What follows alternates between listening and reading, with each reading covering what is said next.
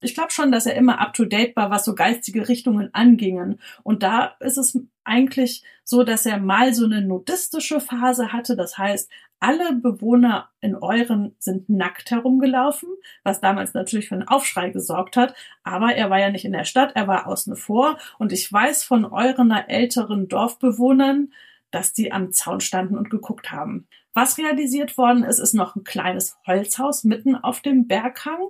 Da hat eine Künstlerfreundin gelebt und noch ein anderes Haus, in dem auch Gäste unterkommen konnten. So ein sehr progressives Eindachhaus. Das war wirklich nur ein großes Dreieck und alles in einem Raum. Heute würde man Tiny House sagen und fände es super.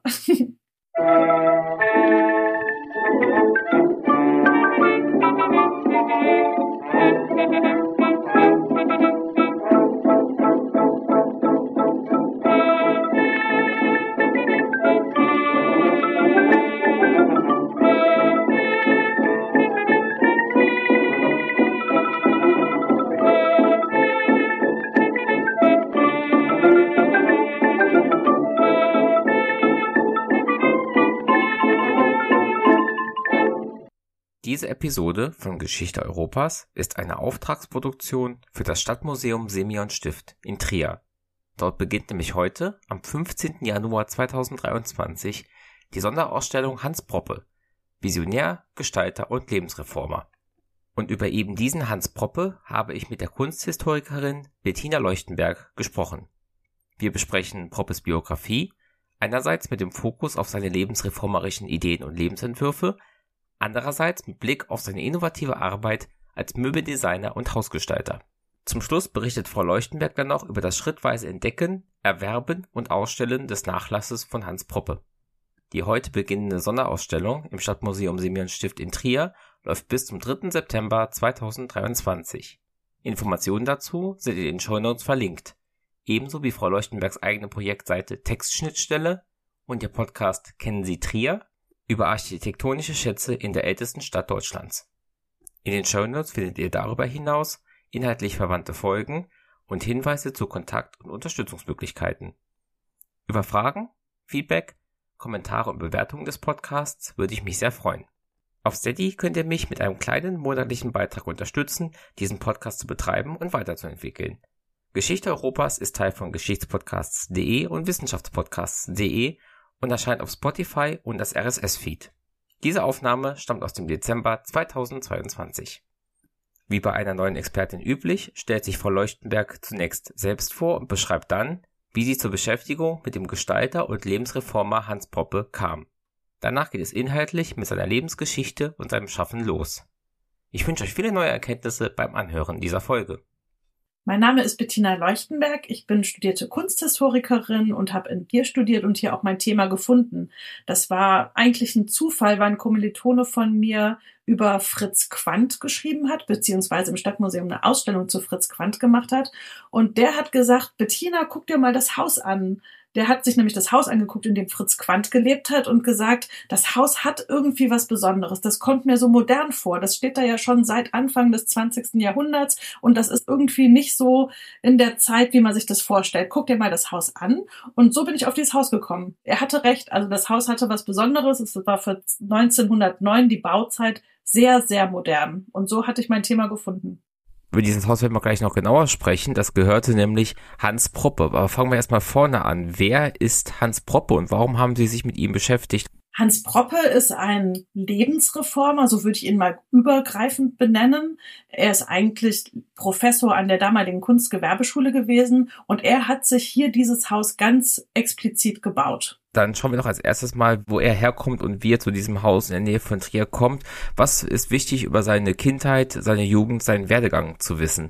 Ja, seine Kindheit, seine Jugend, das ist Ende des 19. Jahrhunderts. Er wird 1875 in Köln geboren, ist ist der kleinste Sohn von sechs Kindern. Sein Vater ist Schreiner und ja, wächst in so einem handwerklichen Betrieb auf. Er hat viel Kontakt auch später noch mit seinem Vater. Seine Werkbank steht dann später auch in dem Haus in Euren und das Material Holz, das hat ihn irgendwie gefangen. Deswegen hat er auch angefangen, dann Holz Reinerei zu lernen, hat Polsterer gelernt und aber mit dem nur handwerklichen nicht so zufrieden, so dass er im Nachhinein auch noch ein Studium anstrebt. Also er machte die Polsterer Ausbildung in Köln, hat dann nachher noch in Mainz und Darmstadt gearbeitet und hat in Berlin im Endeffekt studiert und das hieß dann Innengestaltung. Heute würde man das vielleicht mit Innenarchitektur vergleichen können. Ich fand bei seinem Lebenslauf faszinierend, dass er jetzt um die Jahrhundertwende herum von Köln nach Mainz, nach Darmstadt, nach Berlin wechselt. War das damals schon üblich, dass man so mobil war?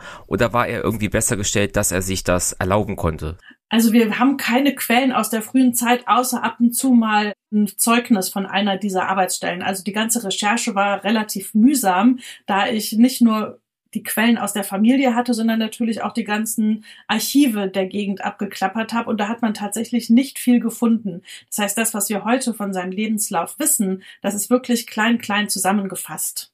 Dass das üblich war, dass man ziemlich viel gewandert ist oder auf Wanderschaft ist, das ist eher handwerklich. Ne? Also heute die Schreiner oder die ähm, Dachdecker, die gehen ja auch noch auf Wanderschaft. Vielleicht hat das damit ein bisschen was zu tun, dass er aus dem Handlichen kam. Aber ich glaube eher, der war so auf der Suche. Er war auf der Suche nach irgendwas, wo er sein Leben richtig mitgestalten kann. Und das hat er nachher in Berlin auch an der Universität und in seinem Umkreis kennengelernt. Mit welchen Ideen, welchen Konzepten kommt er in da in Berührung, wenn Sie sagen, er ist auf der Suche nach was anderem? Also da, wo er Ausbildung gemacht hat oder wo er auch als Zeichner von einer Möbellehr Möbelfirma gearbeitet hat, da war er natürlich voll im Jugendstil. Also wenn man sich vorstellt, Ende 19. Jahrhundert, er hat so um 1890 ungefähr die ersten Arbeitsstellen gehabt oder die Ausbildung gemacht, da war Deutschland im Jugendstil Fieber. Also alles, was modern war, war jugendstilig. Ne? In der er war nachher auch rund um den Künstlerkreis von Albin Müller tätig. Das ist ein Architekt, der an der Darmstädter Mathildenhöhe später auch viele, viele Sachen entwerfen konnte. Und das war sehr, sehr jugendstilig. Und das bedeutet viele florale Elemente, viel schöne Sachen. Man hat überlegt, dass alles ein Gesamtkunstwerk sein sollte. Also da hat man ganz von dem klassizistischen Architektur oder Künstlerwesen vorher abgesehen und wollte einfach nur Gesamtkunstwerke gestalten. Und das hat er da gelernt. Und aber dann war er mit diesen Ideen nicht zufrieden, weil er selber entwickelt ja was anderes. Wie entwickelt sich da die ja, Architektur und Kunst weiter? Genau, er hat da quasi sein Handwerk gelernt und dann nachher an der Hochschule in oder an der Universität, so hieß das damals nicht, das kann man aber heute mit denen vergleichen, hat dann quasi nochmal Innenarchitektur und Raumkunst selber studiert und hat da auch quasi gelernt zu unterrichten. Und da in Berlin hat er dann nochmal eine komplett andere Gesellschaft kennengelernt. Da war es nämlich so, dass er nicht nur in Berlin studiert hat, sondern auch im Speckgürtel von Berlin sowas ähnliches wie Künstlergemeinschaften gefunden hat. Und da ist er auf die Idee gekommen, sowas möchte ich auch mal machen. Also er ist rund um Berlin in den Literatenkreis um Heinrich und Julius Hart geraten. Das sind zwei Berliner Literatur, also die sind auch nach Berlin gezogen, die kommen aus dem Münsteraner Raum. Die haben Literatur- und Theaterkritiken geschrieben in Berlin und haben da sehr in dem Künstlerkreis agiert. Aber sie selber hatten für sich die Idee, sie wollen nicht in dem Moloch Berlin wohnen, sondern draußen im Grünen. Also um die Zeit, das war dann so um die Jahrhundertwende, kurz nach der Jahrhundertwende, da war ja Deutschland sehr von der Industrialisierung geprägt. Die Großstädte sind immer größer geworden, die Luft war dreckig in den Großstädten, man konnte nicht gut wohnen, die Wohnungen waren zu klein, zu dunkel, zu schlecht beheizt. Und das war die Idee, dass man eigentlich in der Natur leben möchte. Und dennoch hat sie ihn ja in die Städte gezogen. Wie passt das denn zusammen? Es hat ihn in die Stadt gezogen zum Studieren natürlich, aber er hat dann da die Idee bekommen, eigentlich ist es im Grünen auf dem Land viel schöner. Ne, da ist die Luft gut, da kann man sich besser ausdrücken, man kann mit seinen Freunden und Künstlern zusammenlegen und so hat sich rund um Berlin auch die Friedrichshagener Gemeinschaft, so hat die sich genannt, gegründet und da ist er reingeraten und da hat er quasi kennengelernt, dass es auf dem Land auch schön ist. Er hat dort auch seine spätere Frau kennengelernt und da haben die beiden wahrscheinlich gemeinsam gesagt, wir können jetzt nicht ewig in Berlin bleiben, weil hier gibt's ja auch keine Arbeitsstellen, sondern wir gucken, wo können wir diese Idee leben. Die waren also relativ offen, die haben das in Berlin kennengelernt, haben dann gesucht, wo können wir dieses Leben auch wirklich leben. Das klingt ja so, als ob er für die damalige Zeit sehr in der ja, Avantgarde, in dem progressiven Bereich zu tun hatte. Wäre er da in Berlin nicht besser aufgehoben gewesen, wo diese Strömung verbreitet gewesen ist? Also ich kann mir gut vorstellen, dass er sehr, sehr offen war.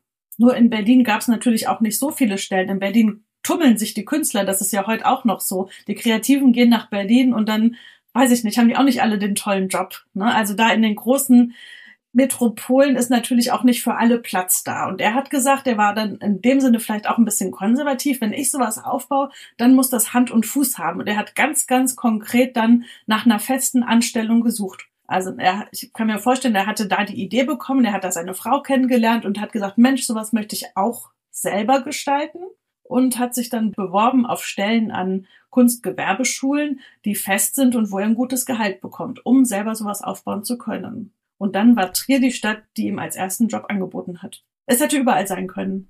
Gab es denn damals hier auch in Trier, bevor er kam, auch schon diese ja, Ideen des progressiven Architektur, der progressiven Lebensführung? Davon wissen wir gar nichts. Also wenn man sich die Geschichte der Kunstgewerbeschule, wo sich natürlich das künstlerische Zentrum von Trier getroffen hat, sieht, das war nicht so progressiv, wie das in Berlin war. Hier gab es auch keine Gemeinschaften von Künstlern, die sich in der Natur getroffen haben. Also das gab es in Trier überhaupt nicht. Man kennt das international vielleicht von Italien oder in der Schweiz, da gab es den Monsanto, wo sich Lebensreformer getroffen haben oder es gab auch einen Auswanderer, der in der Südsee gelebt hat. Also es gab es immer mal wieder, das war sehr verbreitet, aber in Trier selber gab es das sonst gar nicht. Da war der Hans Proppe der Erste, würde ich sagen.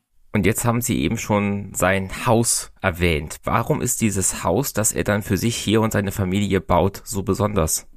Das Haus ist so besonders, weil es tatsächlich so modern ist. Ich weiß nicht, ob Sie mal in euren dran vorbeispaziert sind.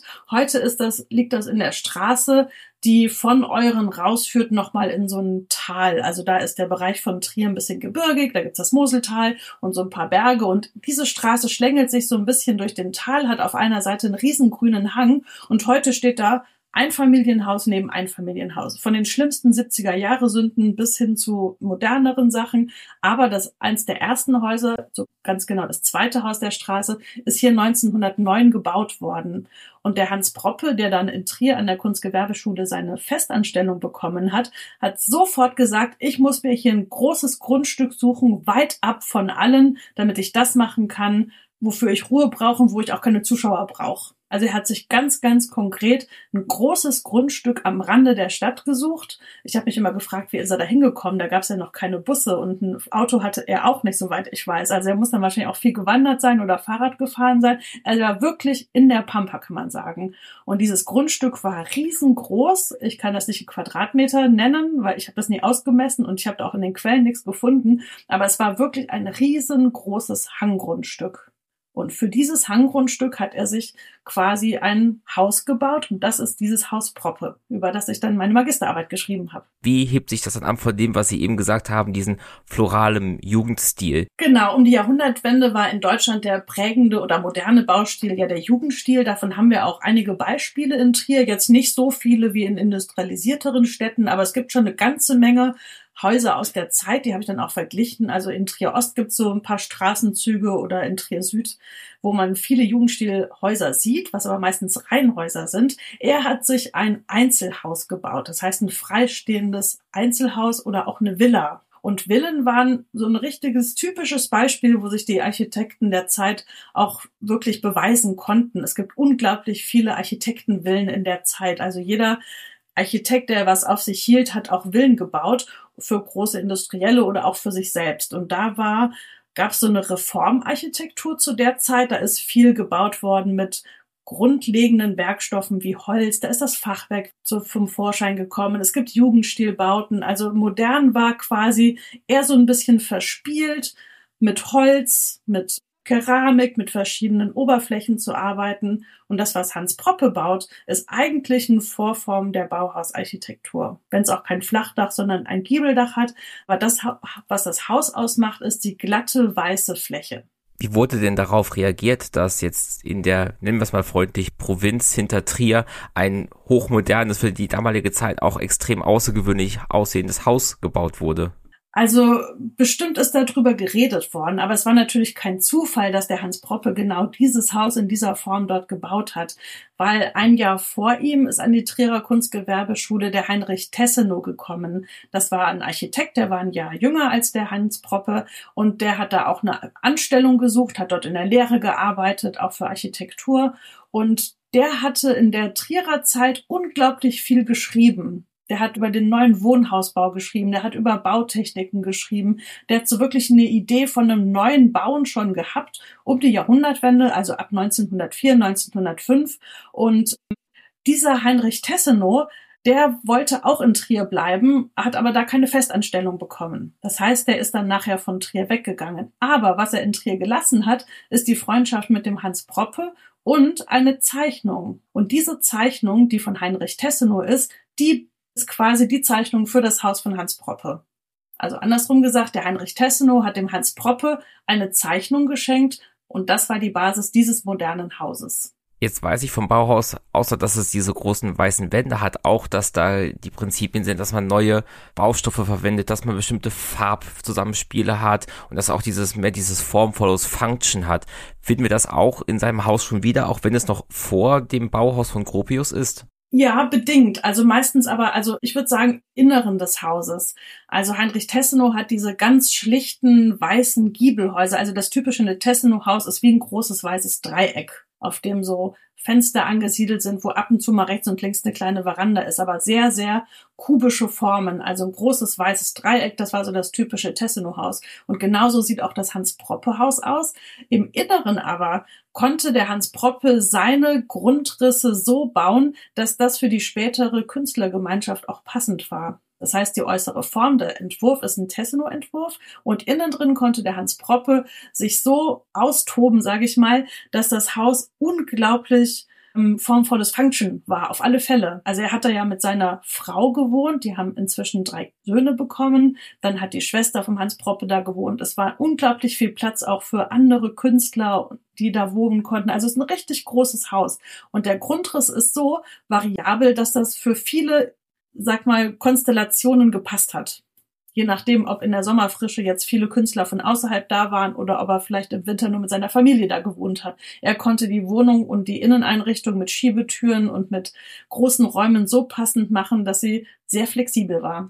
Also Hans Proppe hat dann ja in diesem Trierer Vorort Euren mitten im Grünen gewohnt, aber Euren hat natürlich auch einen alten Dorfkern. Und in diesem Dorfkern hat auch ein Freund von ihm gewohnt, das war der Heinrich Hamm, der war Bildhauer. Und die haben sich zum Beispiel jeden Tag gesehen. Das heißt, der Heinrich Hamm kam auch ständig zu Besuch zu ihm das hat mir die Tochter von Heinrich Hamm erzählt, die ich noch kennenlernen durfte. Und auch von außerhalb kamen viele Künstler aus Berlin, die Gebrüder Hart, von denen ich vorhin erzählt habe, die waren auch mehrfach in Trier und haben ihn dort besucht.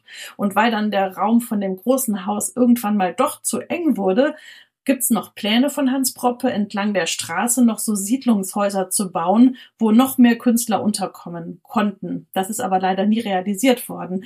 Was realisiert worden ist, ist noch ein kleines Holzhaus mitten auf dem Berghang. Da hat eine Künstlerfreundin gelebt und noch ein anderes Haus, in dem auch Gäste unterkommen konnten. So ein sehr progressives Eindachhaus. Das war wirklich nur ein großes Dreieck und alles in einem Raum. Heute würde man Tiny House sagen und fände es super. arbeitet ja, Sie haben es gesagt, an der Trierer Kunstgewerbeschule. Wo war die eigentlich und wie kam es dort an, dass er eben so ja neue und radikale Ideen vertreten hat? Die Trierer Kunstgewerbeschule ist mitten in der Stadt am Paulusplatz. Die hat auch ein, damals ein sehr, sehr neues Gebäude bekommen. Auch um die, kurz nach der Jahrhundertwende ist dann sehr klassizistischer Bau gebaut worden mit Jugendstilelementen. Das ist heute auch noch sehr ortsbildprägend am Paulusplatz, wer sich in Trier auskennt. Und in diesem Kunstgewerbeschule waren ja viele Künstler. Also er war ja da nicht der einzige Künstler und viele von denen waren auch mit ihm befreundet, haben ihn auf seinem Berg besucht und ich kenne, also was man sich so vorstellen kann von der Kunstgewerbeschule, oder was man heute noch sehen kann, sind die Fotos. Also viele Klassen haben damals auch Fotos gemacht und Klassenfotos oder Szenenbilder von den Unterrichtsräumen. Und da fällt er schon aus dem Rahmen. Also die ganzen anderen Professoren, es sind fast nur männliche Lehrkräfte, für die Zeit üblich schwarze Anzüge an, eine Fliege oder ein Zylinder und er hat immer was Weißes an und so eine Kette um. Also der sah auch schon anders aus. Von der Optik her konnte man sich auch schon denken, der ist ein bisschen anders. Heute wird man vielleicht sagen, esoterisch. In so eine Richtung ging das vielleicht auch optisch damals war das ja auch nicht nur, was man heute Esoterik nennen würde. Damals war das ja alles in diesem Prinzip der Lebensreform. Das war ja eine ganze Bewegung. Können Sie das vielleicht ein bisschen schildern und erklären, wie er in seinem Lebenswandel eben in diese Lebensreform reinpasste, beziehungsweise von diesen Ideen, die ja damals recht verbreitet waren, geprägt war? Mhm. Also so als großen Slogan der Lebensreformbewegung könnte man sagen, Licht, Luft und Sonne. Also man will in der Natur leben, man möchte viel draußen sein, man möchte die Gewalten der Natur erleben. Und so hat er auch gelebt. Also man kann jetzt nicht sagen, Proppe war immer Lebensreformer oder immer Mazdaznana, das ist so eine Art Religionsrichtung, der er angehangen hat. Ich glaube immer, er hat immer so Phasen mitgemacht. Also der war immer so up to date, er hat in der Grund, in der Kunstgewerbeschule auch die Bibliothek geleitet, er hat immer die aktuellsten Zeitschriften auch aus der Kunstszene zur Verfügung gehabt. Ich glaube schon, dass er immer up to date war, was so geistige Richtungen angingen. Und da ist es eigentlich so, dass er mal so eine nudistische Phase hatte. Das heißt, alle Bewohner in Euren sind nackt herumgelaufen, was damals natürlich für einen Aufschrei gesorgt hat. Aber er war ja nicht in der Stadt, er war außen vor. Und ich weiß von Eurener älteren Dorfbewohnern, dass die am Zaun standen und geguckt haben. Also das war schon was Besonderes. Dann gab es so eine Phase bei Hans Proppe, wo nur vegetarisch gelebt wurde. Dann gab es so eine Phase von Hans Proppe, wo nahen Briten bei ihm stattgefunden haben. Also nahen ist so eine Art Mischmasch aus verschiedenen Religionen. Da ist so ein bisschen Hinduismus drin, da ist so ein bisschen Christentum drin, da sind aber auch andere Religionen drin, wo man quasi nicht einen Gott anbetet, sondern eine Idee. Und die Idee ist die des gemeinschaftlichen Lebens und ja, die hatten auch eine eigene Farbtheorie. Also das war so ein so ein Gedanke für ein gemeinschaftliches Leben in der Natur und mit der Natur. Wissen wir denn, ob er insgesamt gesprochen jetzt dort eher akzeptiert worden war, trotz oder auch vielleicht wegen seines etwas anderen Lebensstil, oder ist er auch in ja ernsthafte Probleme geraten wegen dem, was er da zu Hause oder in der Nähe getan hat? Also was wir wissen, ist, dass er ein gestandener Professor war. Der hat irgendwann dann auch die Professur bekommen, was natürlich auch nochmal mit einem finanziellen Update verbunden war. Er war wirklich guter, gestandener Professor an der Kunstgewerbeschule. Er hat auf dem Berg natürlich sein eigenes gemacht, aber er hat auch unglaublich viel für die Trierer Bürgerschaft designt. Also er war ein anerkannter Künstler, würde ich schon sagen. Also er hat zum Beispiel eine Gaststätte hier ausgestattet. Er hat als Innenarchitekt ein komplettes Büro eines Fabrik, einer Fabrik ausgestattet von dem Fabrikvorstand. Er hat ein Grabmal von einem großen Brauer, Brauer in Trier gestaltet. Also er hat auch in der bürgerlichen Ecke unglaublich viele Sachen gehabt. Er war gefragt. Da hat er natürlich vom Design her eher so ein bisschen konservative Sachen gemacht. Er hat viel mit dem Bildhauer Heinrich Hamm zusammengearbeitet. Zum Beispiel gibt's einen Bücherschrank, der mit so kleinen ähm, Skulpturen am Rand versehen ist. Also er war da sehr breit aufgestellt. Für sich selber hat er natürlich ganz, ganz andere Möbel gebaut. Er hat ganz radikal einfache, schlichte Holzmöbel gehabt, die er auch meistens alle selbst hergestellt hat. Wie sahen diese Möbel denn aus, die er selber designt und gebaut hat? Also Hans Proppe hat ja Schreiner gelernt und das, der Werkstoff Holz war für ihn ganz wichtig. Und die Möbel, die er für sich selber, für sein Haus in Euren gebaut hat, die waren ganz, ganz radikal einfach. Das heißt, da waren die Grundformen Quadrat, Rechteck, Kreis, Dreieck. Die Grundformen auch der Möbel. Jetzt wird man sagen, jeder Stuhl ist irgendwie eckig oder rund. Aber er hat ganz, ganz dezidiert wirklich einen quadratischen Sessel gebaut, der ganz kubisch aufgebaut war dadurch, dass der so kubische Armlehnen auch hatte, war das ganz einfach, dann eine Platte draufzulegen und so wurde aus dem Sessel ein Tisch. Dann hat er zum Beispiel kleine Dreiecksstühle oder Tischchen gebaut. Heute gibt's sowas bei Ikea in Massen. Und aus diesen Tischen hat er beispielsweise, je nachdem, welche Situation gerade war, wie viele Menschen im Haus war, waren, was gefeiert worden ist, ganz, ganz viele Sachen auch zusammenstellen können. Also wenn man sich mal so ein Dreieckstischchen vorstellt auf hohen Beinen, dann kann man da ja einen Blumentopf draufstellen. Hat er gemacht. Man kann aber auch drei so Dreieckstischchen zusammenstellen und hat einen kleinen Sofa-Beistelltisch. Man kann aber auch 20 Dreieckstische so aufeinander stapeln, dass das aussieht wie eine Skulptur. Das heißt, alle seine Möbel waren total flexibel. Der konnte aus allem, was er gemacht hat, auch was anderes machen. Zum Beispiel, das sehen wir auch in den Fotos, hat er einmal aus diesen kubischen Sesseln mit den Platten oben drauf eine Riesentafel für ein Weihnachtsessen gemacht. Oder was ganz, ganz wirklich maßgeblich war, war sein Stapelbett. Hans Proppe hat natürlich viele Gäste zeitweise zur Verfügung gehabt und dann konnte er nicht das ganze Haus mit Betten zustellen und so hat er das Stapelbett erfunden. Das Stapelbett, das hat dann später der Rolf Heide berühmt gemacht und der hat auch das Patent da drauf, aber das gab's auch schon von Hans Proppe und da war er führend. Ne? Ich würde jetzt nicht sagen in seiner Architektur, sondern eher in seinen Ideen für die Innenarchitektur, für Möbel. Was mich überrascht hat an seiner Biografie ist, dass er dann 1915 am Ersten Weltkrieg teilnimmt, obwohl er ja schon 40 Jahre alt ist. Wie erlebt er diese Umbruchsphasen am Beginn des 20. Jahrhunderts? Das ist schwer zu sagen. Ich glaube, da war er sehr in seiner eigenen Welt auch drin. Das war ja sozusagen auch die Hochphase von seinem Haus am Berg an der Sonne, so er seine, sein Haus mit der Umgebung genannt hat. Seine Kinder waren da klein. Er hat quasi in der Hochschule unglaublich viel gearbeitet. Er hat diese Lebensgemeinschaft versucht aufzubauen. Ich weiß gar nicht, wie politisch er war. Ich würde sagen, das hat ihn nicht interessiert. Dass er quasi im Ersten Weltkrieg auch teilgenommen hat, hat sicher auch damit zu tun gehabt, dass er gut zeichnen konnte, weil er da hat er auch Landschaftskarten gezeichnet. Also wir können auch nicht sagen, ob er jetzt eher nationalistisch oder pazifistisch eingestellt war. Nee, das kann man überhaupt nicht sagen. Also ich würde auf alle Fälle sagen pazifistisch, weil dieses Wort ist auch innerhalb der Familie gefallen. Ich habe ja mit einigen Familienangehörigen reden können.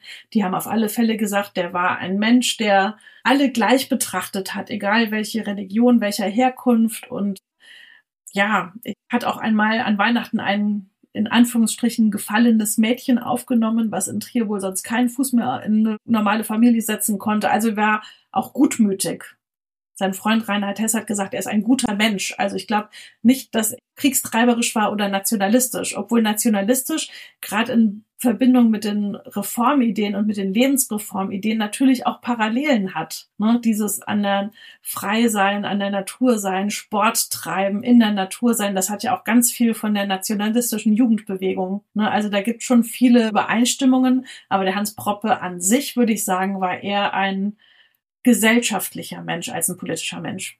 Beeinflussen denn die Gräuel des Kriegs oder auch später die Einrichtung und die instabile Weimarer Republik seinen Lebensstil, seine Ästhetik, seinen Alltag? Also das ist ja die Zeit, wo er die Hochphase auf seinem Berg an der Sonne hat. Das ist die Zeit, wo er viele Gäste einlädt wo viele auch zu Besuch kommen, wo er inter, wo er auch national in Zeitschriften Annoncen schaltet und sagt, kommt nach Trier, hier könnt ihr eine wunderbare Zeit in der Natur, in der Künstlergemeinschaft verbringen. Also er wollte das quasi so als zweites Standbein haben neben der Hochschule oder neben der Kunstgewerbeschule. Es, ja, sonst hat er von der Politik nicht viel zu tun gehabt. Mm -mm. Das klingt ja so, als ob er mit seinem Haus da eine Art von ja, Gegengesellschaft oder Ablenkungsort vor diesen ganzen Unruhen und Wirren errichten wollte.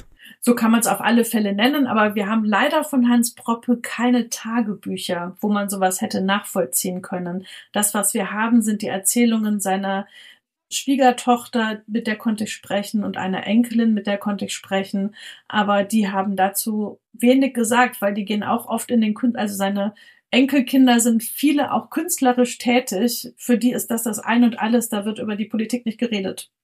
Sie haben ja eben gesagt, er hatte eine gute Verbindung zu seinen Kollegen in der Gewerbeschule. Da kommt allerdings was dazwischen, als dann 1934 nach der Machtübernahme der Nationalsozialisten zum Beispiel der Schulleiter oder andere gute Kollegen von ihm entlassen werden. Wissen wir, wie er da reagiert auf diese Entlassungen oder auf den Nationalsozialismus insgesamt? Ja, ab 1933, 1934 haben natürlich wie in jeder deutschen Stadt die Nationalsozialisten das Sagen und die wollten aus der künstlerischen Kunstgewerbeschule eher wieder in Richtung Handwerkerschule gehen. Das heißt, die wollten die künstlerischen Fächer eher so ein bisschen abschaffen oder nicht so wichtig darstellen und gucken, dass die Schule eher die Ausbildung macht zu Dachdeckern, zu Schreinern, zu Webern, also zu eher so handfesten Handberufen, handwerklichen Berufen. Und derzeit musste der Direktor Heinrich Diekmann die Schule verlassen, weil er sich geweigert hat, als Künstler, Dachdecker oder Handwerksberufer zu unterrichten. Und da gab es aus der Lehrerschaft so eine Zweiteilung. Also es gab einen Teil der Lehrer, oft waren es dann bei denen auch die nicht festangestellten, die Freelancer, die gesagt haben, ja, wir wollen den Herrn Diekmann auch nicht mehr, der unterrichtet uns nicht richtig. Aber es gab auch Kollegen aus der festen, aus den Festangestellten, die haben einen Brief geschrieben äh, und sich für den Herrn Diekmann ausgesprochen. Und bei diesem Brief hat auch der Hans Proppe unterschrieben. Also er möchte, wollte auch, dass der Diekmann bleibt und dass die Kunstgewerbeschule weiterhin auch an der künstlerischen Ausrichtung Bestand hat. Und ich könnte mir vorstellen, dass er sich da bei den Nationalsozialisten eher nicht beliebt gemacht hat, ne? weil auch Freunde von ihm entlassen worden sind. Aber er bleibt an der Schule. Er hat sicher auch im Hintergrund gehabt, dass er dieses Haus finanzieren muss und das, was er sich privat aufgebaut hat. Ich glaube, das wollte er nicht aufs Spiel setzen.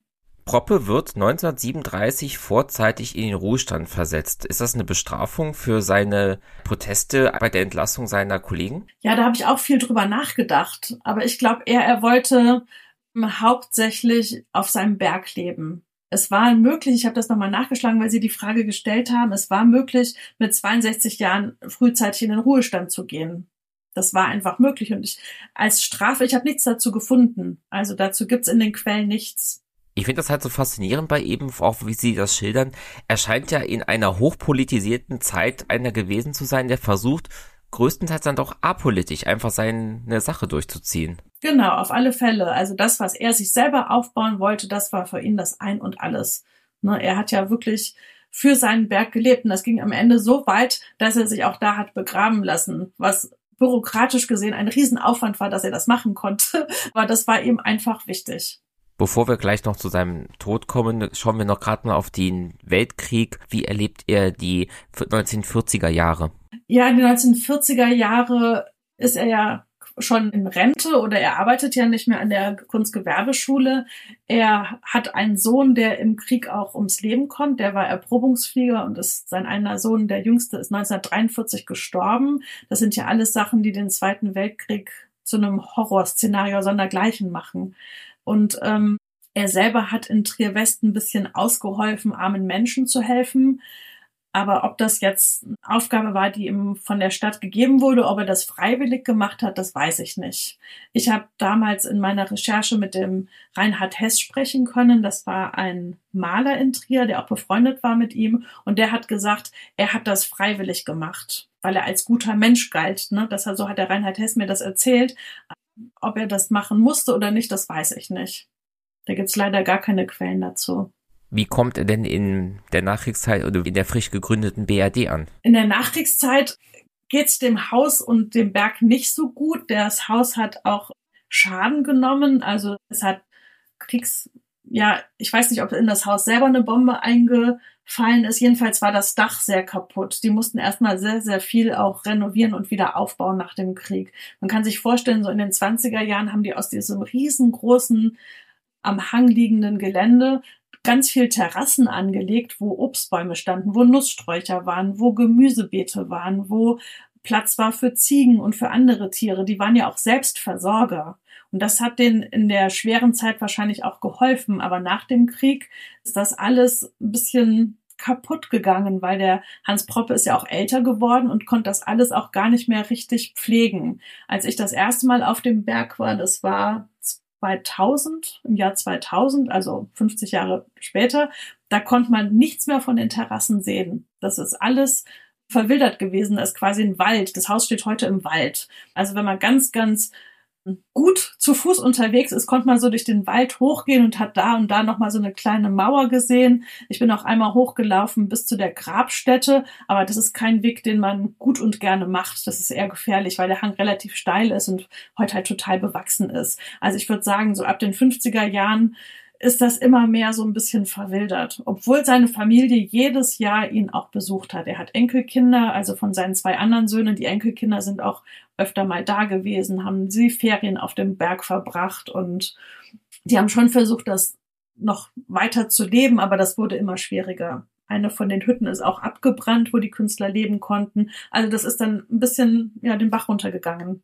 Jetzt haben Sie ja schon mehrmals darauf hingewiesen, er stirbt relativ früh nach Beginn der 1950er, nämlich 1951. Können Sie kurz noch die Umstände seines Todes schildern? Also das Haus Proppe, das Haus am Berg in der Sonne, habe ich ganz am Anfang ja geschildert als ein weißes, großes Dreieck mitten in der Natur. Sehr, sehr modern für seine Zeit und sehr ungewöhnlich auch für die Zeit, für die Bauzeit.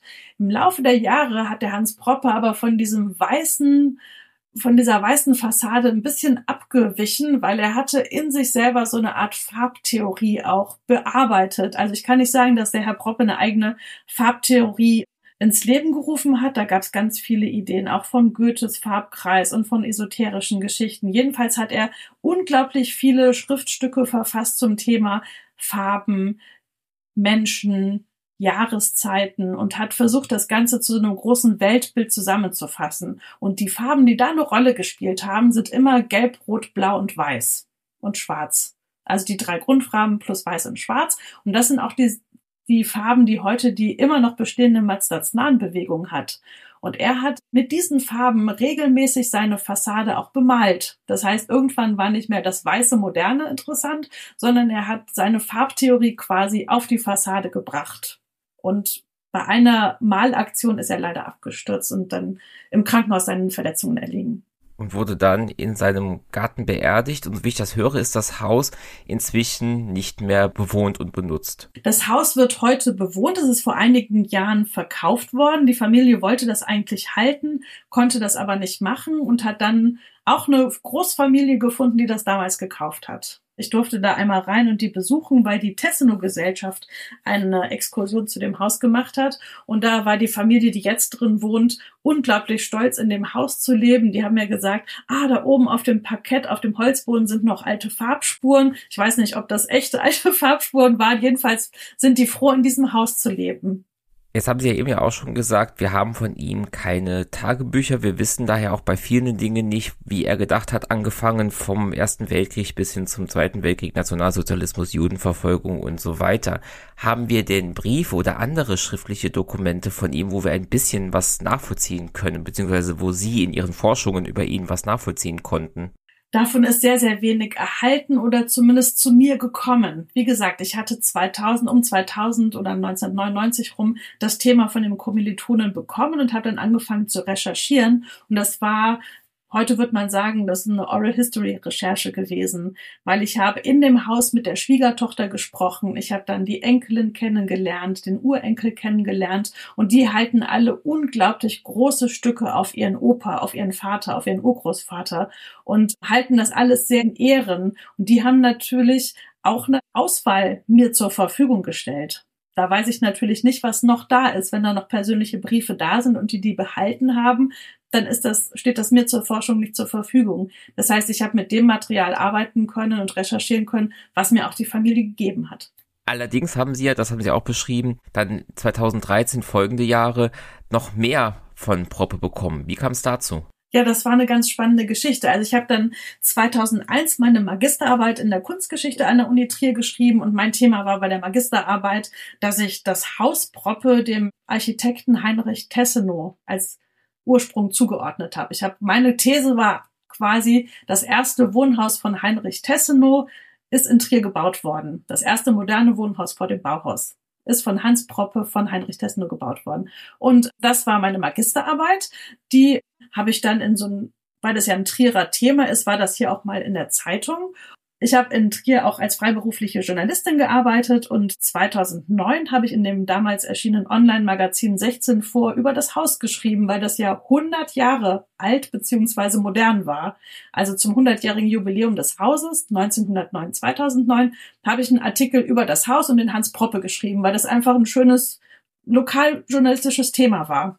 Und diesen Artikel hat ein Enkel vom Hans Proppe gelesen der in Kalifornien lebt. Der mittlere Sohn von Hans Proppe nämlich ist nach Amerika ausgewandert und dessen Sohn heißt auch Hans Proppe. Das hat am Anfang ein bisschen für Verwirrung gesorgt. Also der Enkel von Hans Proppe ist kalifornischer Fotograf Hans Proppe.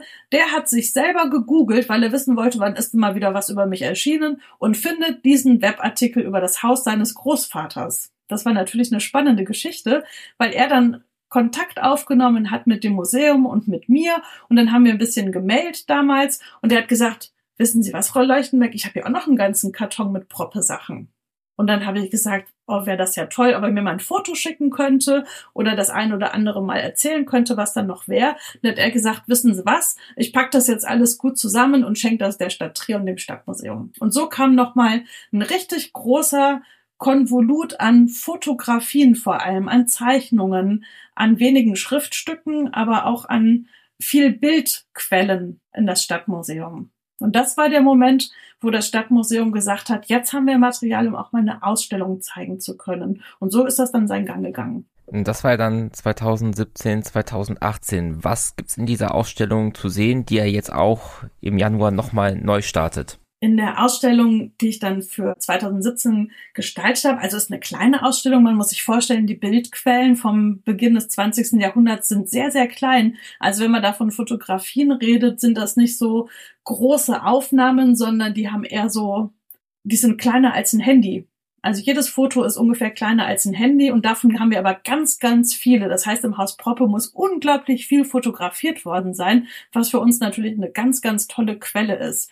Mit diesen Fotografien kann man das Leben einfach bebildern und anschaulich machen. Das, was man sonst so theoretisch in den Texten schreibt über Mazdatsnahen, über Weltanschauung, das ist ja nicht so greifbar, wie wenn man die Fotos sieht.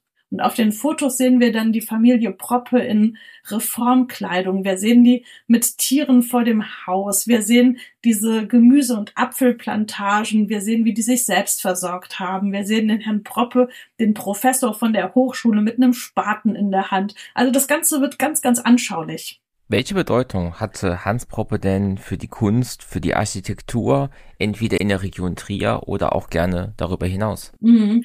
Also Hans Proppe selber, würde ich sagen, hat für die Kunst und Architektur so ein Zeichen gesetzt. Er war jetzt nicht maßgeblich fördernd für die Nachwelt, das würde ich jetzt nicht sagen, aber er hat ein Zeichen gesetzt, dass Modernität auch in einem kleinen Ort und einem kleinen provinziellen Bereich von Trier möglich ist und dass das auch möglich sein kann. Wie gesagt, er hat da zwar, ist zwar beäugt worden von den Trierern und von den Eurenern, aber er ist durchaus auch positiv aufgenommen worden. Man hat ihn ja machen lassen. Er ist nicht verfolgt worden.